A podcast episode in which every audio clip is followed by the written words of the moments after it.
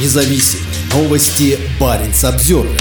Всемирный фонд дикой природы признан в России нежелательной организацией. Его обвинили в том, что экологи мешали промышленному освоению Арктики и реализации политического курса страны.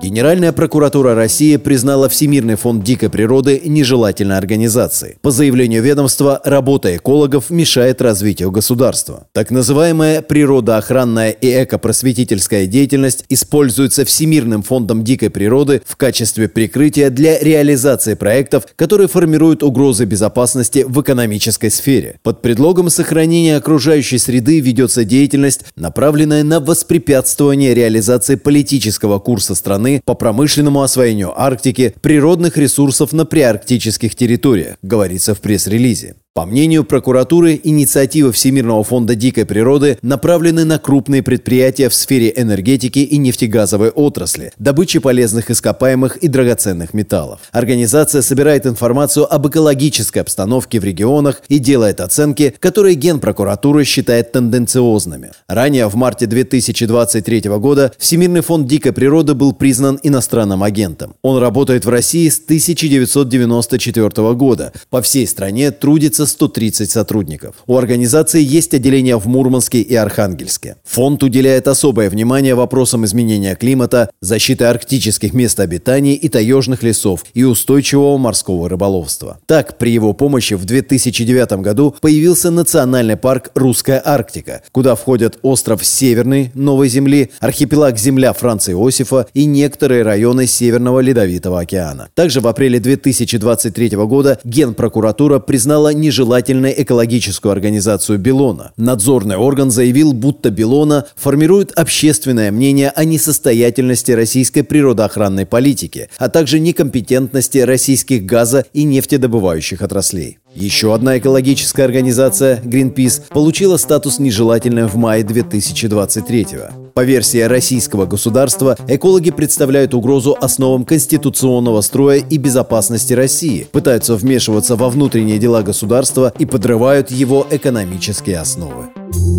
Парень Обзервер